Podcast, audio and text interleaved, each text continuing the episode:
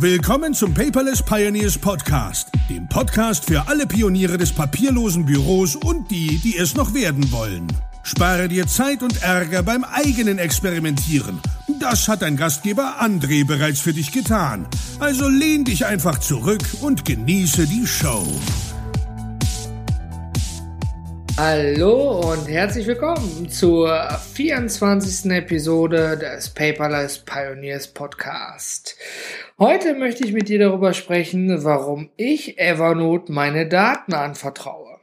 Denn ich werde immer wieder gefragt, Mensch, du redest doch so viel von Datenschutz und äh, arbeitest dann trotzdem mit Evernote zusammen. Liegen die Server nicht da in den USA? Ja, völlig richtig. Ähm, mein geschäftliches papierloses Büro liegt in Deutschland und mein privates papierloses Büro liegt nun mal in den USA. Und ähm, ja, dann ist die große Frage, warum? Man könnte ja auch Dropbox und wie sie nicht alle heißen nehmen, haben wir ja schon in einigen Episoden hier vorher mit dem Cloud und dem Datenschutz zusammen ausklamüsert. Ähm, ganz klar, ich habe mich bewusst für Evernote entschieden, weil sie ganz offen kommunizieren, wie sie mit deinen Daten umgehen. Ich meine, sagen wir mal so, ähm, iTunes AGB, ganz ehrlich, die ändern sich ja nach jedem Update. 400 Seiten gefühlt, die ich klicke einfach auf OK und mach weiter. Ja, weil ich genau weiß, sonst könnte ich äh, die Sachen, die ich da drauf habe, nicht langfristig weiter mehr benutzen. Oder Dropbox. Hast du dich schon mal mit den AGBs von Dropbox und den Datenschutzbestimmungen auseinandergesetzt? Ich habe das nicht getan. Oder OneDrive. Da weiß ich zum Beispiel, weil ich es aus geschäftlichen Gründen auch nutze, dass wenn du ein One, also wenn du ein Office 365 Paket für Business nutzt, dass du dort den Serverstandort dir aussuchen kannst, dass der in Europa, ja, respektive in Deutschland liegt. Und äh, bei Evernote kann ich das leider nicht, würde ich natürlich auch gerne wählen. Aber was mir sehr gefiel, ist einfach, dass Evernote offen kommuniziert. Ich verlinke das auch im Podcast. Und zwar, dass die drei wichtigsten Datenschutzregeln, bei denen gültig sind, in wie folgt. Ihre Daten gehören Ihnen, Ihre Daten sind geschützt und Ihre Daten sind mobil. Gut, das sind jetzt so Floskeln, die einem auch jeder Verkäufer irgendwo entgegenwerft. Naja, gehört alles dir, ist natürlich geschützt und du kannst es überall hin mitnehmen. Dass die Daten mir gehören, ist klar und ich selber ja bewusst mich dafür entscheide, was ich wohin lege. Also mein Ding, logisch. Ihre Daten sind geschützt. Dazu gefällt mir besonders gut, ja, dass die auch offen kommunizieren auf ihrer Seite. Alles, was du an Evernote schickst, wird standardmäßig als privat behandelt. Wir sind keine Big Data Firma und versuchen auch nicht mit deinen Inhalten Geld zu verdienen. Also genau das Gegenteil von Facebook. Da wissen wir eigentlich alle, wir bezahlen mit unseren Daten. Ja, dafür ist Facebook kostenlos. Oder Google, in dem Fall auch. Gmail kennt ja deine E-Mails und blendet dementsprechend Werbung passend ein. Also, wie gesagt, Punkt eins: Ihre Daten gehören Ihnen, ist klar. Ne? Klar, ich bin der Ersteller, natürlich gehören sie mir.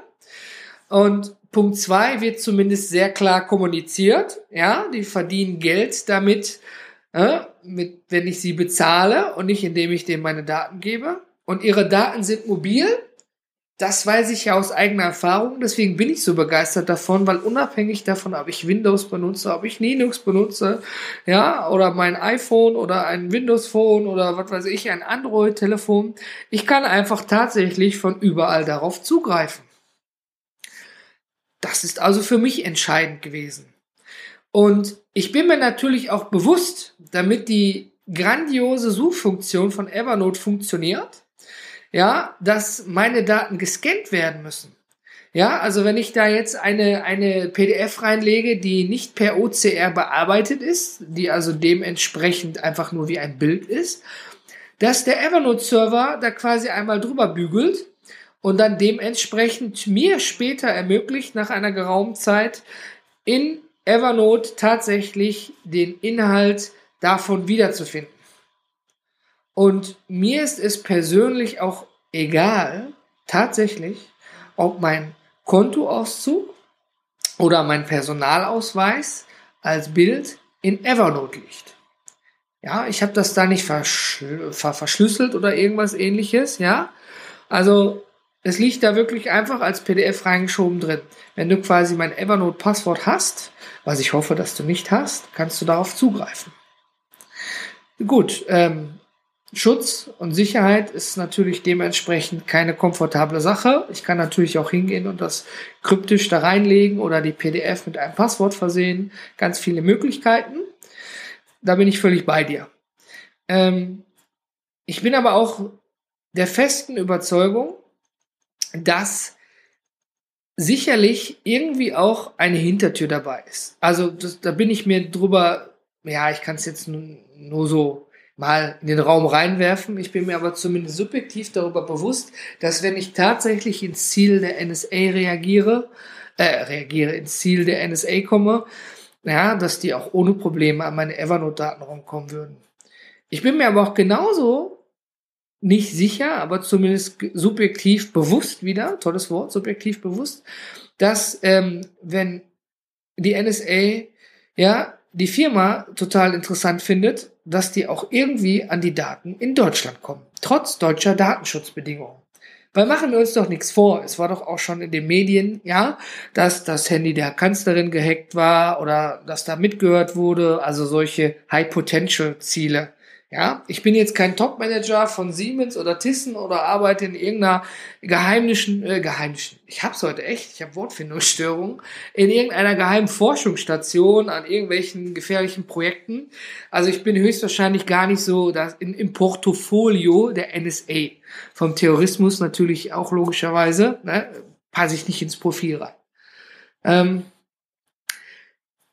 wir haben ja, auch wenn ich jetzt die Daten verschlüssel, immer nur subjektiv das Gefühl, meine Daten sind geschützt. Ja, der deutsche Staat wacht zum Beispiel darüber, wenn ich es auf dem deutschen Server habe. Der Betreiber, der Dienstleister, wo die Daten liegen, wacht darüber. Und ähm, ich habe es zusätzlich noch verschlüsselt. Das heißt, ich mache es allen anderen richtig schwer. Ne? Und natürlich ist es so, damit machen wir es glasklar, schwer, jetzt sage ich mal, einen 16-jährigen Hacker, ja, bitte nicht falsch verstehen, ne, nur mal als Beispiel, ich habe sowas ja früher selber gerne gemacht, ähm, dem sollten wir es natürlich so schwer machen, dass der nicht Bock hat, sich bei uns ins WLAN nebenan reinzuhacken und dann da wirklich an irgendwelche Sachen dran zu kommen. Ja, aber die NSA oder ich sag mal kriminelle Firmen mit genügend Rechenpower, ja, die kommen auch nach einer gewissen Zeit an die Daten ran. Da möchte ich jetzt nichts mit Schwarz malen. Ich lege einfach nur meine Meinung auf den Tisch. Wenn du dazu eine andere Meinung hast, dann bitte lass es mich gerne wissen unter paperless-podcast.de, Episode 24. Ja, schreib mir einen Kommentar, eine E-Mail oder in der Community, wo auch immer, wie du darüber denkst. Bist du so auf dem Weg, Mensch, ich schütze auf jeden Fall alles, total gekryptet, egal wo es liegt. Und ich nehme absichtlich in Kauf, dass ich es immer entschlüsseln muss, was ja mit der Zeit auch immer charmanter wird. Ja, also viele nutzen Boxcrypter zum Beispiel, ist ja in dieser Personal Lizenz irgendwie nur 39 Euro. Ja, und läuft gut, läuft schnell, kann man alles damit machen. Ich mache da nochmal eine separate Episode drüber. Aber wie denkst du darüber? Ja, schiebst du deine Sachen auch bei Evernote rein? Ja, weil du den gleichen Stand hast wie ich und Evernote vertraust? Oder sagst du, hey, ich vertraue auch Dropbox? Oder eigentlich ist mir total scheißegal, wo ich es liegen habe. Ja? Wie siehst du das? Oder hast du da vielleicht schon irgendwelche Erfahrungen mit sammeln können? Ich würde mich da also unheimlich über dein Feedback drüber freuen. Aber zurück, also ich vertraue Evernote meine Daten an, weil sie ganz klar kommunizieren, was damit gemacht wird. Ich muss natürlich subjektiv auch irgendwie vertrauen, was ich ja tue. Ja, ich bin zahlender Kunde und ich soll ja auch zahlender Kunde bleiben. Dann bitte behandelt mich auch dementsprechend und schützt meine Daten. Jetzt gab es ja vor längerer Zeit einen Aufschrei, Evernote äh, arbeitet jetzt mit der Google Cloud zusammen. Das heißt, jetzt alle haben geschrien, hey, Evernote hat jetzt äh, irgendwie gibt meine Daten an Google weiter.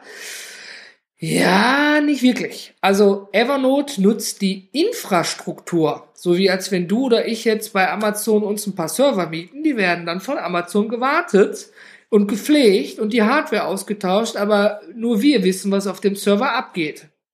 Und Evernote hat da auch ganz klar im Blog kommuniziert, nachdem der Aufschrei auch groß war, Mensch, wir nutzen nur die Infrastruktur, weil Google einfach da der Big Player ist, so dass wir uns echt einfach wieder auf die Software konzentrieren können und nicht irgendwo groß dann ein eigenes Rechenzentrum bauen müssen. Bin ich also mit einverstanden? Okay, finde ich gut. Ja, ich bin in, im unternehmerischen Bereich, sowohl im privaten Bereich auch in einigen Dingen gewachsen. Ja, und da muss man eben auf die Dinge zurückgehen, wo andere schon eben sehr erfolgreich mit sind. Ja, also anstatt das kleine Strato Webhosting Paket, ja, betreiben wir auch einen eigenen Server.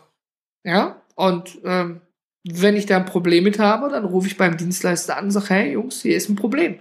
Dann läuft da jemand hin und kümmert sich drum. Das muss natürlich auch bezahlt werden, glasklar. Dann hat Evernote ja auch noch die Preise etwas angehoben. Etwas ist auch lapidar gesagt. Ne? Also sind ja bei dem mittleren Paket 10 und beim großen schon 20 Euro gewesen. Und äh, Klar, die Jungs von Evernote möchten auch Brötchen nach Hause bringen. Und ich kann es ja immer noch in der Gratis-Variante testen und benutzen. Aber die haben in der Basisvariante, die ja gratis ist oder woanders free heißt, ähm, haben die schon so viel angeboten, dass es wahrscheinlich viele äh, Millionen Menschen gemacht haben. Ja, und ähm, ja, das Geschäftsmodell hat dann nicht ganz funktioniert. Jetzt sind sie ja hingegangen und haben das dann dementsprechend beschränkt, dass wenn du in diesem Basistarif bist, dass du nur 60 MB hast, das war vorher schon, aber dass du nur zwei Endgeräte nutzen kannst. Also ich kann mich nur auf meinem iPhone und auf meinem Mac einloggen und am iPad schon wieder nicht. Am iPad müsste ich dann eben die Web-App nehmen. Also ich müsste einen Umweg in Kauf nehmen. Und damit wollten sie natürlich die Kunden dazu animieren, zumindest ein Paket höher zu gehen. Aber ganz ehrlich, ich zahle 40 Euro privat für die Telekom im Monat. Und da ist, glaube ich, das mittlere Paket, ich, ich habe jetzt nicht ganz auf dem Schirm, sonst korrigiere mich, ähm, 40 Euro im Jahr. Ja, also nicht monatlich wie bei der Telekom, sondern im Jahr. Und ähm, das ist ja doch schon ein kleiner, aber doch noch gewaltiger Unterschied, wie ich persönlich finde. Und ich habe doch mal gerade nachgeguckt, Entschuldigung, Plus ist bei 29,99, das war vorher 19,99 und Premium, was 39 war, kostet jetzt 59,99, also knapp 60 im Jahr. Aber nun gut, deswegen vertraue ich Evernote meine Daten an. Und äh, verdammte Hacker nochmal, Apple hat ja auch in der Apple Cloud, die in den USA liegt, auch all meine Daten. Ja, ich bin nun mal Apple-Kunde. Meine Kontakte liegen in der Apple Cloud, E-Mails, Fotos, ja. Und ja, da muss man natürlich so ein bisschen die Kirche im Dorf lassen aber man sollte es trotzdem verdammt ernst nehmen und sich auch wirklich damit beschäftigen. Und wie gesagt, für mich persönlich wäre mal wichtig zu hören, ob du sagst, gut, Evernote, Apple, Big Player, Google bin ich vielleicht sowieso schon dabei, ja, oder Dropbox. Wie denkst du darüber?